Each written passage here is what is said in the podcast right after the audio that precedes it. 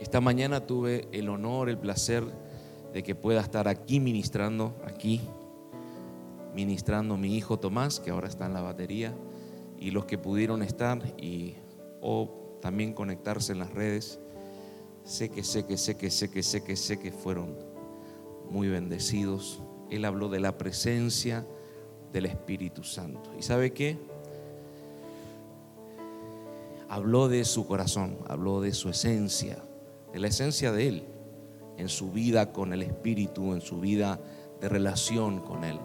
Si no pudiste ver o no pudiste estar, después busca ese mensaje, la presencia del Espíritu Santo, en YouTube, morada de su presencia, o en, el Facebook, en la página oficial, porque quedó grabado el mensaje. Y yo sé que te va a bendecir. Pero quiero seguir esa línea porque me bendijo tanto.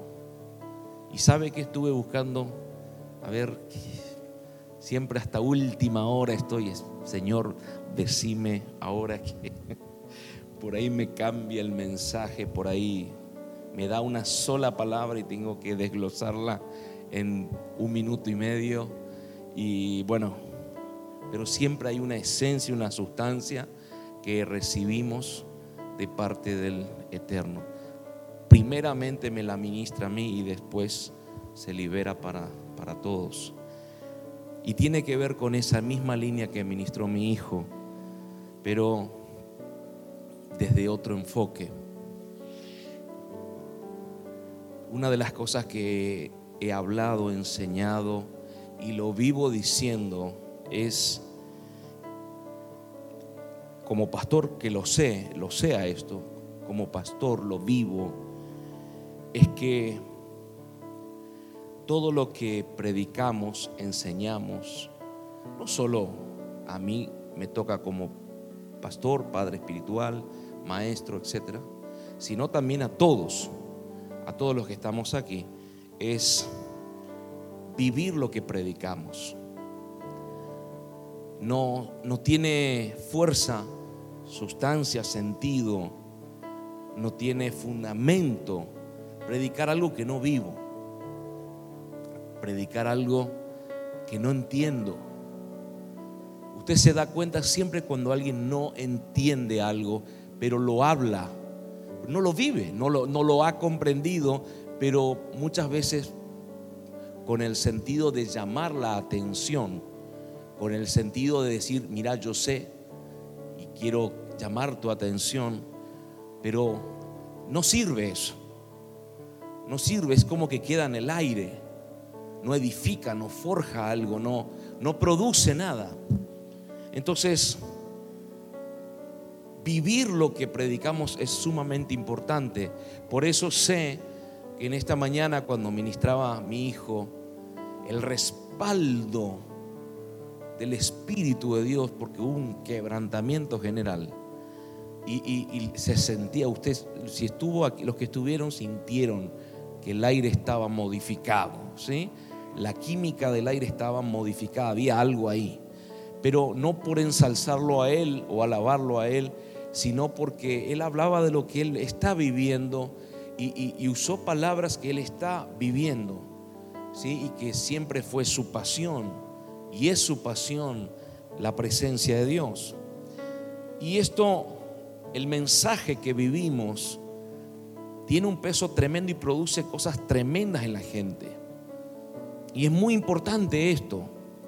Ahora, usted puede predicar muy bien, enseñar muy bien, pero siempre los frutos son lo, que muestran que estás viviendo, que estás, vos sabés de lo que estás hablando. Los frutos hablan perfectamente por vos y respaldan tus palabras.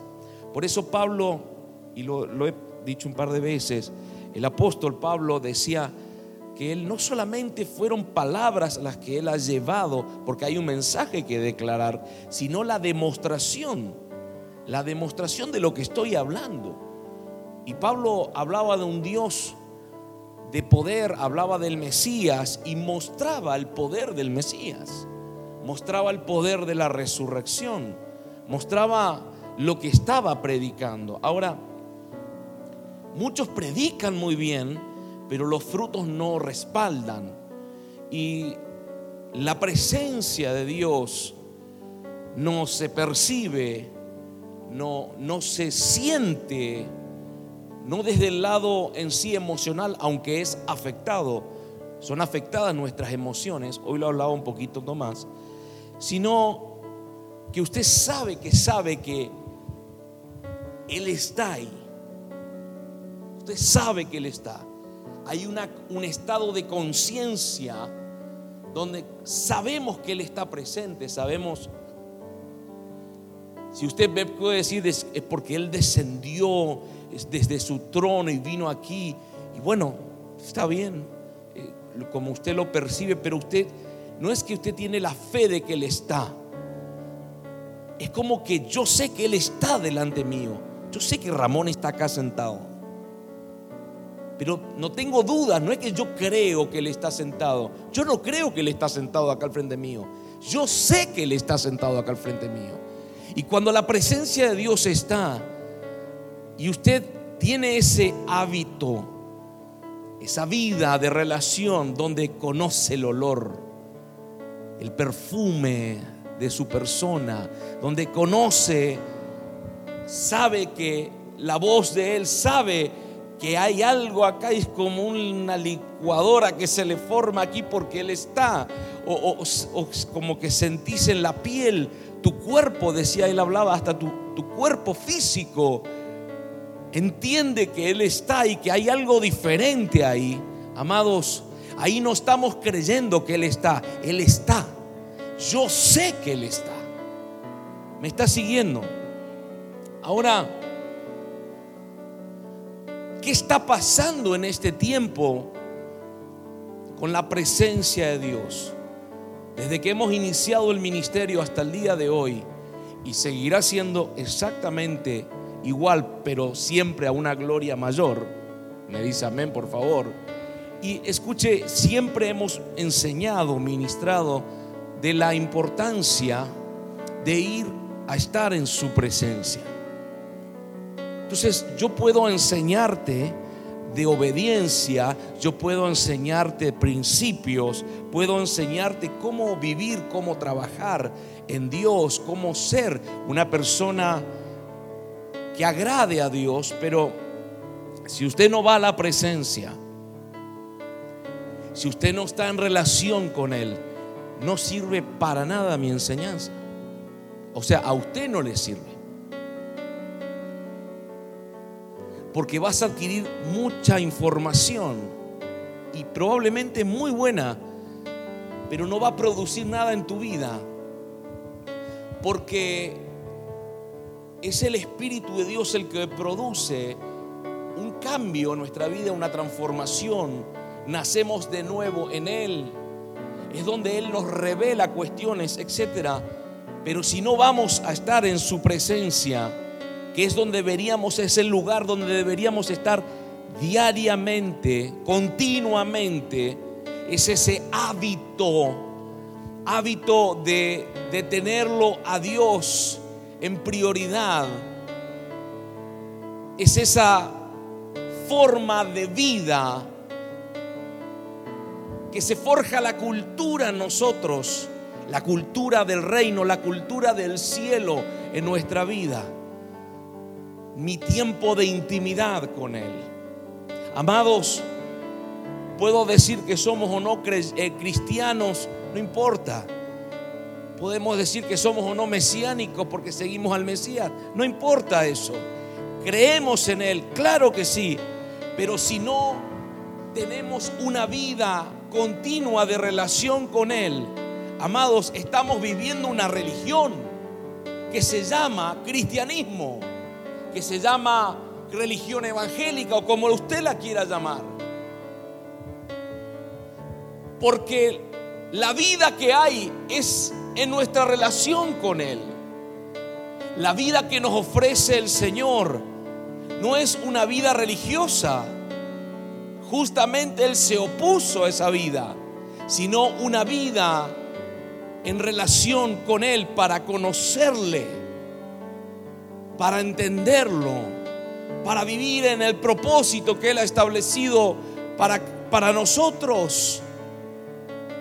Pero no una vida de religión, una vida de costumbres que pueden o no ser buenas o pueden o no ser malas, pero no es la vida que Dios nos llamó, sino una vida de espíritu y no de satisfacer los deseos de la carne, una vida en relación con Él. Podemos llamarnos cristianos, podemos llamarnos creyentes, podemos llamarnos cristitos, podemos llamarnos mesiánicos, podemos llamarnos como quiera. No hay problema con eso. Llámese como quiera, pero si usted no vive una vida de espíritu con Él, no tiene sentido esa vida que usted cree que la está viviendo. Porque no la percibe, no la siente, usted sigue siendo la misma persona, con más información. Sale un domingo de un excelente mensaje, un excelente momento de adoración. Y probablemente entraste a un éxtasis, pero como no tenés una vida de relación con Él, no cambia nada. Pero en este tiempo, donde Dios, en este, como hemos dicho en un momento, hace pocos días, en un jueves que estábamos allí en la terraza, una de las cosas que le dije es que esta pandemia es que Dios está provocando en la gente el deseo de buscarle, de buscarle nuevamente. Tenemos el ser humano una particularidad. Cuando estamos constantemente frente a algo, viviendo algo que es extraordinario, tenemos la tendencia a, pasado un tiempo, a familiarizarnos, armonizar la relación donde se pierde la fe, la expectativa, donde inclusive nos acostumbramos a una vida llamándola común. Y la vida en Dios, la vida en el Espíritu, nunca debería ser así. Pero no es que algunos dicen que yo vivía en el Espíritu y de repente me familiaricé. Perdiste el objetivo, la expectativa, porque amado, si hay algo que he aprendido en estos años en Dios, es que siempre hay algo que Dios me quiere decir.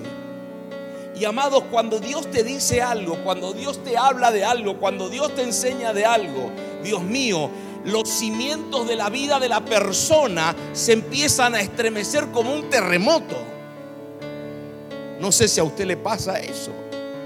Entonces cuando Dios me quiere enseñar algo, y hay veces que me, porque estoy aprendiendo cosas que, inclusive las formas de Él, porque no, nunca son iguales. Entonces me viene diciendo una cosa y digo, ¿por qué me dice esto? La semana siguiente me dice otra que se enlaza después con la otra, la de la semana pasada. Después me dice esto, después me dice lo otro y me enseña esto y cómo, y, pero ¿qué me está hablando? Y a la vez de eso me enseña otra cosa y me habla de esto y, y hay momentos donde no me dice nada. Y es como una, perdón, una aventura donde uno va aprendiendo a conocerlo, a entenderlo. Y es como que algo dentro se sensibiliza con él. Entonces hay personas que han vivido tiempos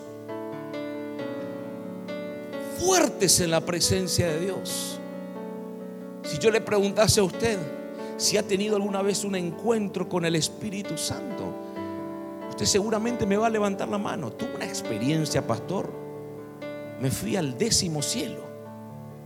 Ah, bueno, Pablo un poroto.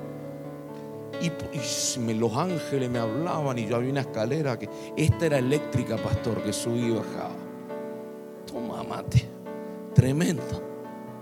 Entonces, hablamos y usted me puede dar, cada uno habrá tenido su experiencia, un momento de quebranto. Hace poquito compartí con alguien una experiencia que tuve hace unos años atrás, aquí dentro, donde sentí un abrazo. Y literalmente abrí los ojos en un momento donde estaba mega quebrantado. Lloraba desconsoladamente y abro mis ojos y veo que alguien me abrazaba. Y era una, un brazo común, con una camisa blanca. Y no era un blanco reluciente, sino que era como una camisa blanca que ha sido lavada unas cuatro o cinco veces por lo menos, que ya va perdiendo el blancor, ¿no es cierto? Y me acuerdo que cuando me suelta, instantáneamente me, me doy vuelta para ver quién fue el que me abrazó. Porque cuando me abraza yo percibí que algo, alguien me hablaba aquí dentro. Y me doy vuelta y aquí en todo el lugar no había nadie con una camisa blanca. Habrá sido un ángel, pastor. Y fue una experiencia tremenda porque lo que me dijo, yo estoy con vos. Y fue tremendo, pero fue tan real. Entonces usted me puede contar de experiencias con oro, con polvillo de oro, con un montón de cuestiones que ha vivido, ha experimentado. El Señor me usó, pastor, en liberación hace años atrás. Pastor, yo ya pagué el precio. Yo ya tuve relación continua con Él. Y yo le preguntaría, pero me quedo callado por respeto, pero ¿qué pasó? ¿Te jubilaste? Que no, no tenés más relación con Él que yo ya estoy a la estatura de un varón perfecto, pastor. tremendo. Son las bendiciones que me manda el Señor. Pero amados, esto no es así. El precio se paga ahora, en el ahora, de continuo, a diario, porque Dios quiere seguir usando a muchos, pero no muchos permanecen cimentados y arraigados en la palabra y en la persona de su presencia.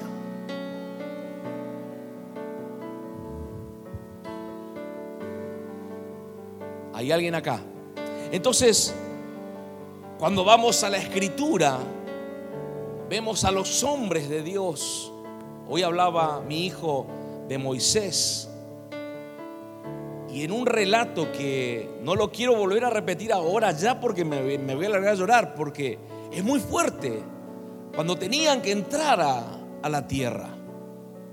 Y el Señor hablaba que voy a mandar el ángel y Moisés le dijo, no, si vos no vas conmigo, ¿qué tengo que hacer? ¿Cómo hago para conocer tu camino? Y, y muéstrame porque te quiero conocer. Y tremendo, tremendo, tremendo. Pero escuche esto. Vamos a un Daniel un hombre que tenía un espíritu diez veces superior, un hombre que buscaba al Señor tres veces por día, un hombre que no se doblegó frente a la imposición de un rey tirano o de un emperador tirano, a David. Podemos ir a varios, David antes y después de ser rey estaba y habitaba en la presencia de Dios. Y ni hablemos de Jesús, que se apartaba a buscar a Dios, se apartaba a estar con Él. Sus vigilias personales, sus tiempos de clamor, sus tiempos de relación con el Padre, siendo hombre aquí en la tierra. Y eso a mí me dice que nosotros también debemos buscar a Dios de una manera continua continua. Porque venimos aquí en un momento de adoración, porque déjeme decirle algo, algo que me pasa a mí personalmente. Cuando estamos adorando aquí en la casa, en una reunión, usted verá que por ahí me quedo un ratito solo allá, en mi oficina.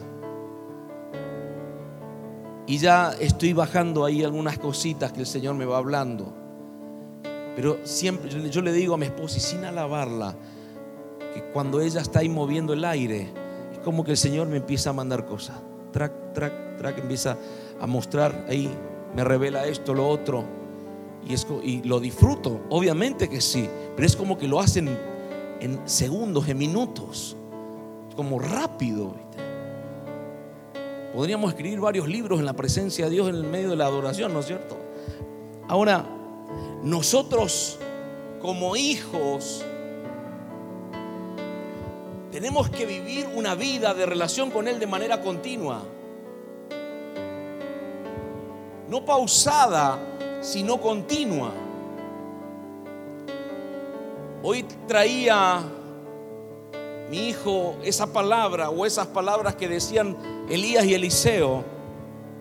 Vive Jehová, en cuya presencia estoy. Y hay otras traducciones, pero esta es la que más me gusta. ¿Por qué? Porque vivían en relación continua. Entiendo que estaban en la burbuja de Dios. Entiendo que su presencia era constantemente en ellos y la voz de Dios oyéndola audiblemente. Y podemos tener un llamado empresarial, podemos ser profesionales, trabajadores dependientes, podemos trabajar o no para el gobierno o para una entidad privada, podemos tener nuestros propios negocios, podemos ser independientes, podemos dedicarnos a la enseñanza, podemos dedicarnos a cualquier cosa, a la construcción, podemos dedicarnos a la parte científica, a la ingeniería, etcétera, amados, pero teniendo una relación continua con el Espíritu de Dios, siempre va a haber un adicional, siempre va a ser diferente, nunca va a ser lo mismo, nunca. Siempre tendrá ese valor agregado. ¿Hay alguien acá? Y hoy parecía como que el mensaje también refrescaba algunas cosas del Espíritu en muchos y en mí también, cuando predicaba a mi hijo. Cuando estamos en la presencia, también estamos en el reposo de Él. Mi presencia irá contigo y te daré descanso. Y constantemente, amados, vivimos aturdidos, aturdidos, alarmados, en pánico, en incertidumbre, en dolor, en frustraciones. Y venimos el domingo a hacer una descarga eléctrica. Y esperamos que alguien nos ore porque si no nos morimos. Pero hoy te estoy ofreciendo algo diferente. Amados, hoy te estoy diciendo, teniendo esa vida de continua relación con Él, el descanso, el reposo de nuestro Padre eterno va a estar rodeando tu vida.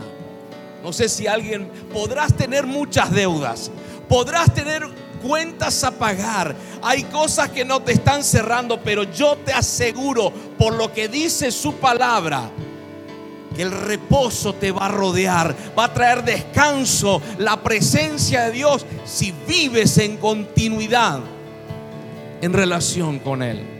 ¿Hay alguien acá? ¿Me está entendiendo? Entonces, la Biblia habla de dos hermanos, que lo hablé un poquito el jueves.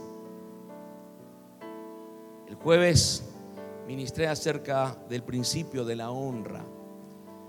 Y había dos hermanos, Ofni y Fines, hijos del sacerdote Elí. Ellos blasfemaban contra Dios. Eso después lo puede leer en su casa, primer libro de Samuel, capítulo 2 en adelante. Ellos blasfemaban contra Dios. Eran personas impías, abusaban de las cosas de Dios, de las cosas del templo, abusaban de las personas. Dios le había dicho a Elí que sus hijos iban a morir en un día. Porque Dios no iba a tolerar eso, obviamente. Dice que en el libro de Samuel capítulo 4, después lo lee en su casa, solo para no retrasarme, dice que hubo una batalla entre Israel y los filisteos. Israel perdió y los filisteos mandaron a traer el arca, el arca del pacto, de la alianza, el arca de la presencia de Dios. Y eh, Fines eran los que la cargaban.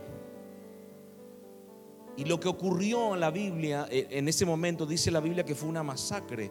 Los filisteos tomaron el arca y Ofni Fines, los hijos del sacerdote Eli, murieron en ese día de batalla.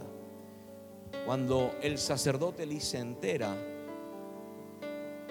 de esta situación, se desnucó y murió, se cayó y se desnucó y murió, como que se desmayó. Y la esposa de Fines, de uno de los hijos de Eli justo da a luz a su hijo, estaba embarazada, y dice que lo llamó a su hijo Icabot. En el libro de Samuel 4:21, poneme por favor 4:21 Reina Valera. Y llamó al niño Icabot diciendo, traspasada es la gloria de Israel, por haber sido tomada el arca de Dios y por la muerte de su suegro y de su marido. Porque ha sido tomada el arca de la presencia de Dios. La palabra Icabot, el jueves, si recuerda, hablé de honra y usé la palabra en el hebreo kabot, que uno de los significados es gloria, pero ikabot significa sin gloria, o nos quedamos sin gloria. La gloria es la presencia manifiesta de Dios, o por lo menos una parte de la gloria de Dios, es la presencia manifiesta de Dios. Y así como le ocurrió al pueblo de Israel en ese momento, con Ofni y Fines, que eran los sacerdotes ahí, así también, amados, nos puede pasar a nosotros. Les puede pasar a los creyentes en el mundo a la congregación, a la iglesia. El enemigo, el diablo o Satanás está detrás de, los hijos que cargan la presencia de Dios, que portan la presencia de Dios. Está detrás de ellos porque cuando nosotros entendemos lo que portamos, porque muchas veces no, no lo entendemos, la mayoría de las veces, pero cuando lo comprendemos, las cosas comienzan a cambiar en nuestra vida, a ser transformados. Y también ahí entiendo que el Hijo de Dios, Cristo el Mesías, se empieza a formar en nosotros, que es lo que veníamos aprendiendo. Entonces la presencia de Dios es lo que portamos, comienza a producir una transformación en nosotros donde a medida que por causa de la presencia de Dios, de nuestra relación continua con Él, todo empieza a revelarse en nosotros muy de a poco, desarrollar de una manera eh, paulatina, pero desarrollando esa relación con Él. Escuche, cuando se nos empieza a revelar su persona, es ahí donde empezamos a hacer un, eh, un contraste para el diablo. Empezamos a poner límites a Satanás. ¿sí? Solo porque empezamos a entender las cosas de Dios, empezamos a conocerlo, a lo profundo de Dios, a los secretos de Dios, a los misterios del reino. entonces empezamos a ser un problema para el infierno. Hay alguien acá. ¿Por qué? Porque portamos la presencia de Dios, pero hay algo real. La proyección o una de las proyecciones del enemigo es que perdamos esa presencia de Dios. ¿Por qué? Porque cuando estamos alineados con Él, amados, hoy decía mi hijo algo que por eso es, creo que todo está conjugado con esto que hoy habló Él. Las victorias van a empezar a venir cuando estamos con su presencia así, allegados, alineados con Él. Entonces David, cuando estuvo como rey, cuando fue levantado como rey, David estableció, lo primero que hizo es esto, traigan el arca de la presencia de Dios a Jerusalén, tráiganla. Pero ¿por qué? ¿Qué le pasa a este tarre loco? Traigan. Trajeron, hicieron mal las cosas, se murieron personas y después buscaron, tuvo lo de Obededom y pasaron cosas. Después él trajo otra vez, trajo el arca de la presencia de Dios a Jerusalén. ¿Por qué? Porque a partir de ese día en todo el reinado de, David, jamás perdió una batalla. Escuche, la presencia de Dios te asegura victorias tras victorias, tras victorias. Ay, no sé si alguien me está entendiendo hoy. Vas a tener victorias que estaban hace rato esperando.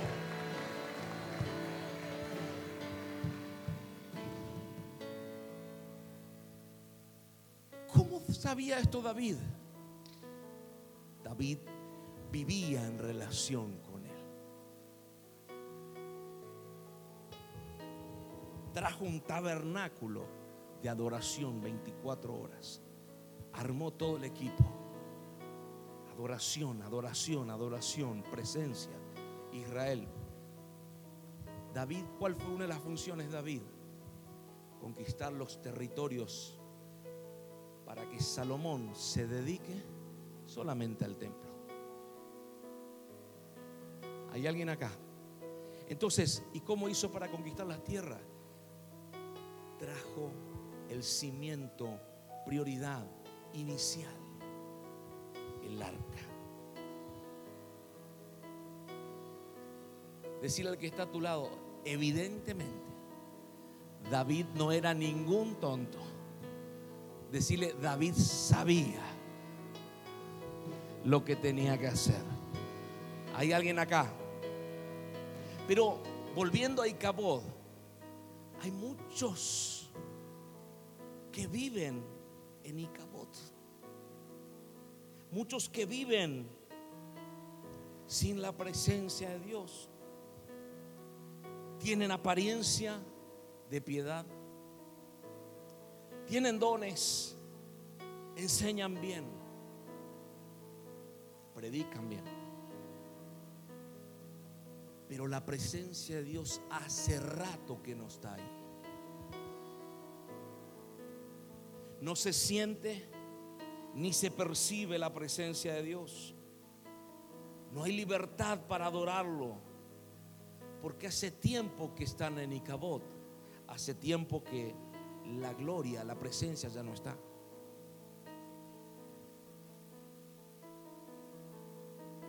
Y por eso lo entendía mi hijo hoy. Porque, y Dios sabe de esto, una de las cosas que le pedí al Señor es que nunca pierda su presencia. He tenido discusiones con Él. Pero la presencia no la quiero perder. Voy a ser un imperfecto seguramente. Voy a tropezar seguramente que sí. Pero no quiero perder su presencia. David dijo, Salmo 51, 11, no me alejes de tu presencia, ni me quites tu Santo Espíritu.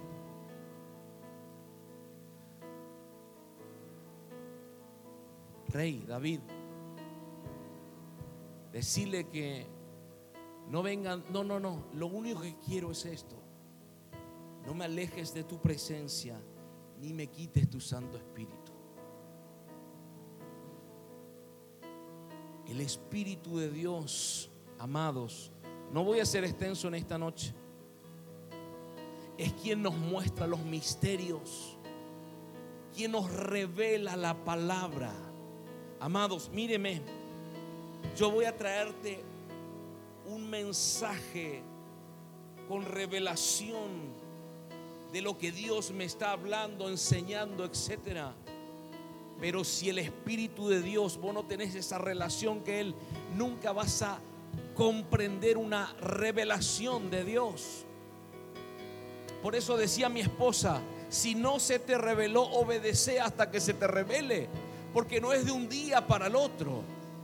Es necesaria una relación continua con Él, porque el único que revela la palabra de Dios el único que revela que somos hijos de Él es el Espíritu de Dios. No es el pastor, es el Espíritu de Dios. ¿Me está siguiendo? Entonces, necesito el Espíritu porque es el que me va a revelar la palabra. Es el que me va a hacer entender que soy hijo. Pero de una manera espiritual, no racional, no terrenal, no natural, sino espiritual. ¿Por qué no puedo entender a Dios? ¿Por qué no comprendo tantas cosas? Porque no vivo una vida de continuidad en relación con el Espíritu de Dios. Mire, amados, la vida de Cristo viene por el Espíritu de Dios. La vida del Hijo de Dios, del Mesías, viene por su Espíritu en nosotros. La vida abundante que Él prometió en esta tierra, en todos los ámbitos nace el cimiento, el fundamento, es el Espíritu de Dios en nosotros. Haciendo que las aguas fluyan en una relación íntima con Él. Yo sé que tu carne te está diciendo, no lo escucha el pastor Lucas. Yo sé que te lo dice. Porque estoy acostumbrado que la carne busque detener a muchos hijos de Dios. Pero decile a tu decile a tu alma, decile a tu carne, sujetate al Espíritu de Dios porque Dios me está hablando aquí adentro. Y, y empezá a profetizarte a vos mismo. Y se viene un tiempo donde la vida abundante de Cristo va a fluir en mi interior por causa del Espíritu Santo de Dios. Vamos, denle un aplauso.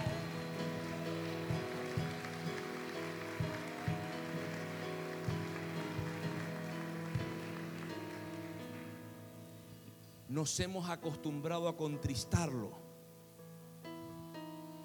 No lo contristes.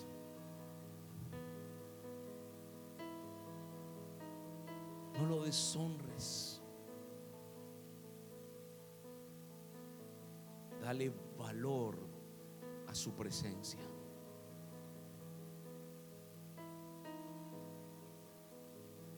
Conozco personas en esta casa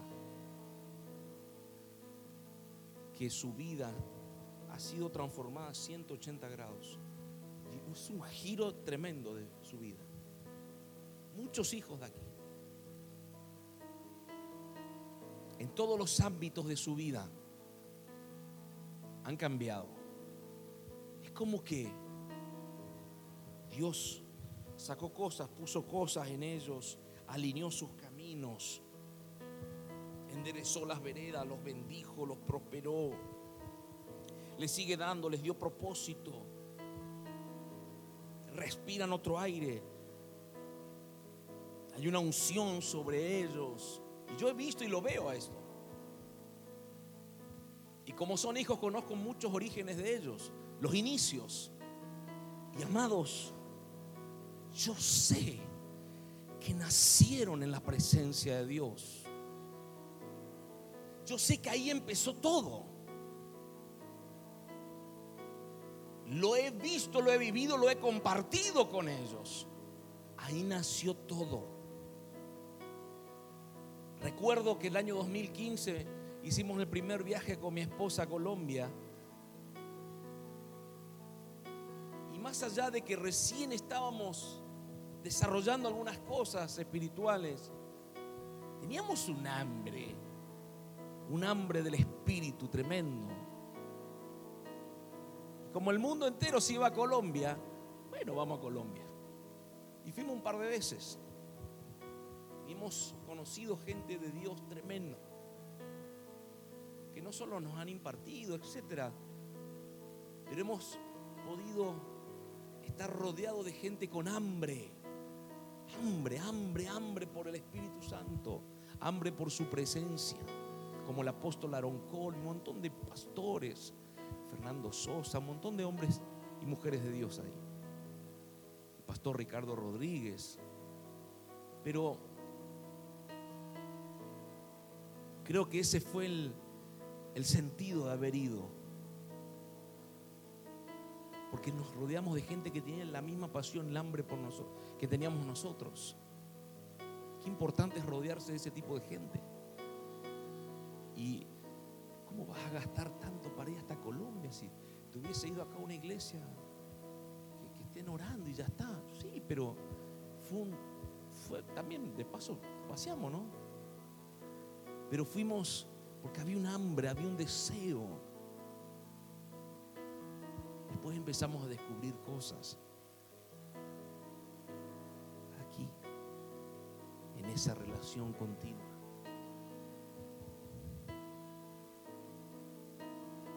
Algunos viajaron con nosotros. Pero de ahí algo que estoy seguro es que de todas las personas que hemos conocido, no solo allá, sino acá, que su vida da un giro, fueron cimentadas en la presencia de Dios. Ahí empezó todo. Ahí empezó todo. Amados, este pastor te va a llevar a la presencia de Dios. Este pastor no te va a llevar a las manos de Dios. ¿Quiere pastores que le lleve a las manos de Dios? Hay lugares donde puede ir. Este pastor te va a llevar a la presencia de Dios. Porque en la presencia de Dios está la esencia, la persona, la gracia, el poder, las riquezas, los misterios, la revelación, el reino. Todo está en la presencia de Dios. Cuando vamos a Él, todo empieza a liberarse. Este pastor te va a llevar a la presencia de Dios. Este pastor no te va a llevar a que las manos de Él te bendigan. Amados, la bendición más grande que vas a tener es en la presencia de Dios. Y después de eso, vas a ver no solo su rostro, sino las manos totalmente extendidas para vos. ¿Me está siguiendo? Escuche, quiero que le diga al que está a su lado. La presencia de Dios, el rostro de Dios es lo primero. No te vayas detrás de las manos. las manos de Dios siempre están extendidas para bendecirte. Pero ese no es el objetivo.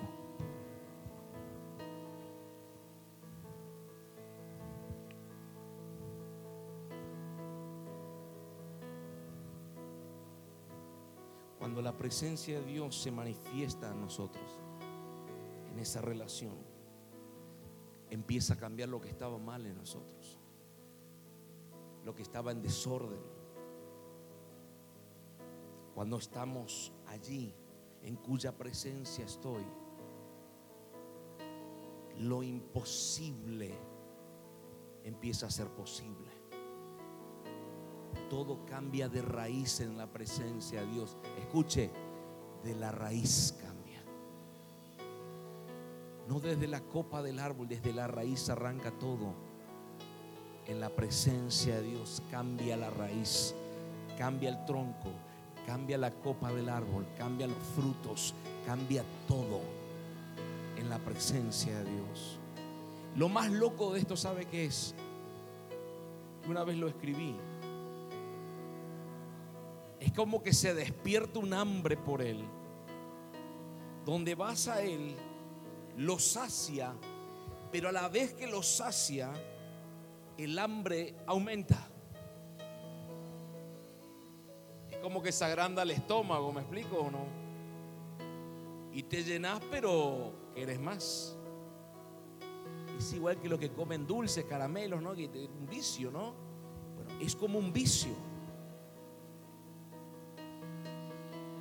Si vos pensaste que relacionarte con Él se basa en tener una oración matutina, te equivocaste. Porque no es eso. La oración forma parte, claro que sí. Y claro que tu cuerpo rechaza eso, tu carne rechaza eso. Pero es una vida de amistad con Él. Es una vida de compañerismo con Él. Es una vida de conocerlo, de entenderlo. Donde podemos hacer lo que Él quiere que nosotros hagamos. Hace unos días atrás, el domingo pasado, hablé del principio de humillarse. Y amados, cuando nos humillamos en la presencia de Dios, nos rendimos, como se los enseñé el domingo pasado, ahí el Espíritu de Dios tiene la libertad de venir a ocupar un lugar que le estamos dando a nuestro yo, pero también de llenarnos, de restaurarnos, de fortalecernos en Él, de impulsarnos a la obediencia a su palabra, para hacer lo que Él quiere que nosotros hagamos.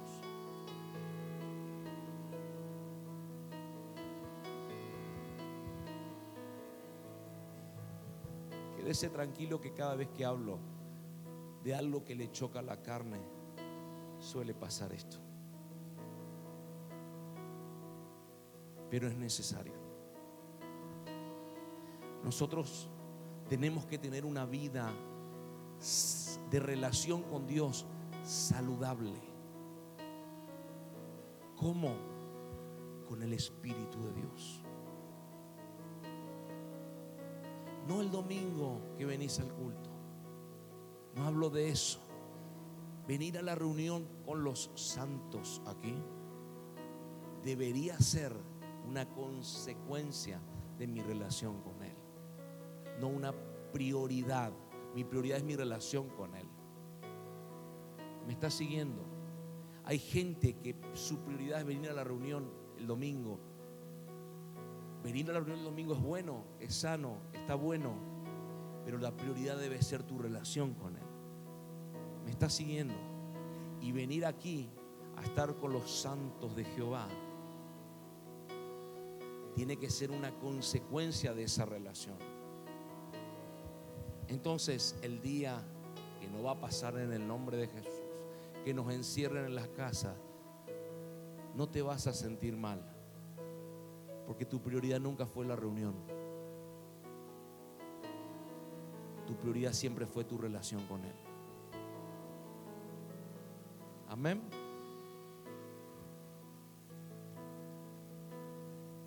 La presencia de Dios, ya terminó, cambia nuestra vida. La cambia, la transforma. Somos diferentes.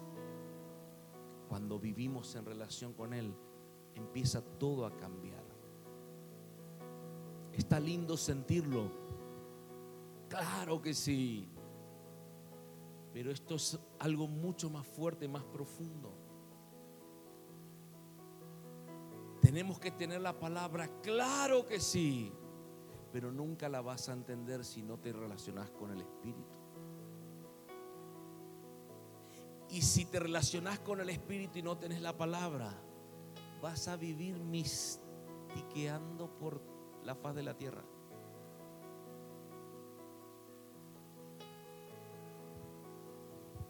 Espíritu, palabra. relación de intimidad con Él. Y quiero cerrar con esto, porque el mensaje se titula No pierdas su presencia. En el libro de jueces capítulo 16, verso 20, hay un versículo que hace tiempo me llamó la atención. Y dice jueces 16, 20, y le dijo Sansón, los filisteos sobre ti. Y luego que despertó él de su sueño, se dijo, esta vez saldré como las otras y me escaparé. Pero él no sabía que Jehová ya se había apartado de él.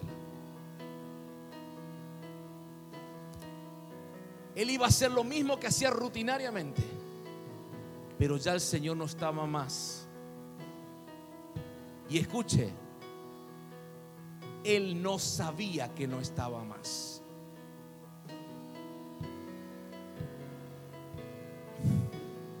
Lo peor que nos puede pasar, y lo he enseñado en muchas oportunidades, es perder su presencia y ni siquiera darnos cuenta que Él ya no está.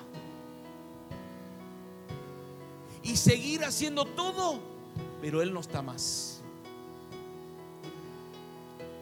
No pierdas su presencia. No la pierdas por nada en el mundo atesora la presencia de Dios. Donde esté tu tesoro, ahí va a estar tu corazón. No pierdas la presencia de Dios. Esa es la palabra para esta tarde, esta noche. No la pierdas por nada en el mundo. Si tienes que perder familia, amigos, trabajos, por causa de la presencia, pues piérdelos. Pero Dios después te va a dar cien veces más lo que dijiste que no para no perderlo a Él. No pierdas la presencia de Dios por nada en el mundo. Guárdalo como tu tesoro más preciado.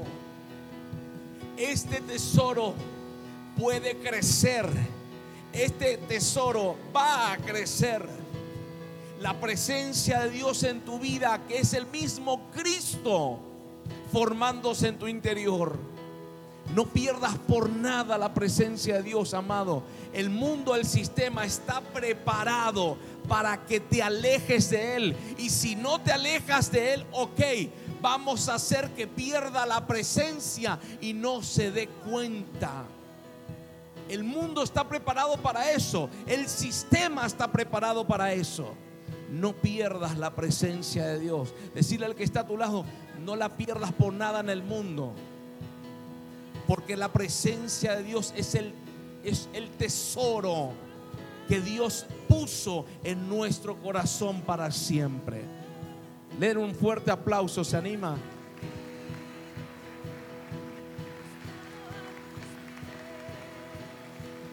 Aleluya. Póngase de pie, por favor.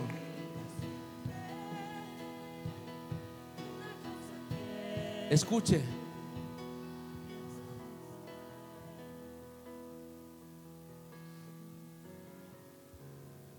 Si nunca has probado estar en su presencia, te invito,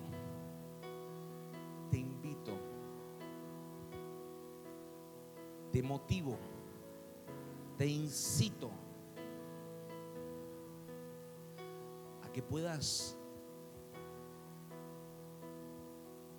estar tiempos con Él en los próximos días, a partir de hoy. No sé, dedicarle una media hora, pero amados, concentrado, buscando su rostro, diciéndole, adorándole, amándole pero estando ahí con Él. Puedes que abras una puerta que va a cambiar tu vida existencialmente para siempre. La presencia de Dios te puede dar vuelta a todo. Cuando estuvo el arca del pacto en la casa de Obededón por tres meses, Obed Edom no era judío, Obed Edom era un extranjero. Amados, y este hombre, cuando estuvo esos tres meses, prosperó como nunca antes. Usted seguramente dice, seguramente creció financieramente. Puede ser. Pero todo, me imagino que si había problemas en la casa, fueron restaurados. Si había enfermos en la casa, fueron sanados. Los corazones fueron cambiados. Tres meses. ¿Te animás tres meses a meter el arca? ¿Te animás tres meses a meter la presencia en tu casa? Tres meses. Donde el arca estaba día, tarde, noche ahí en la casa de Obededón. Tres meses te animás. Te incito, te motivo, te invito que tres meses metas la presencia de Dios en tu casa. Adórale, alábale, háblale, ámale, abrázale, invítale. Y amados, las cosas van a... Yo, mire, tres meses.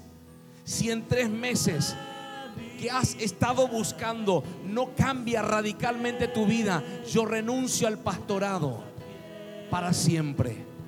La presencia de Dios cuando empieza a habitar en tu familia, en tu casa, en tu vida y desarrollas una relación con Él, una relación continua, profunda, responsable con Él, todo empieza a darse vuelta. Eres infeliz, pues lleva la presencia de Dios a tu casa. Estás en escasez, pues lleva la presencia de Dios a tu casa. Estás viviendo como incautado en tus propios dramas, problemas, lleva la presencia de Dios a tu casa. Estás viviendo en angustia, tristeza, en pánico, lleva la presencia de Dios a tu casa. Algo va a ser el eterno, algo va a ser el Espíritu y va a cambiar la existencia de tu familia, de tu vida. Aleluya.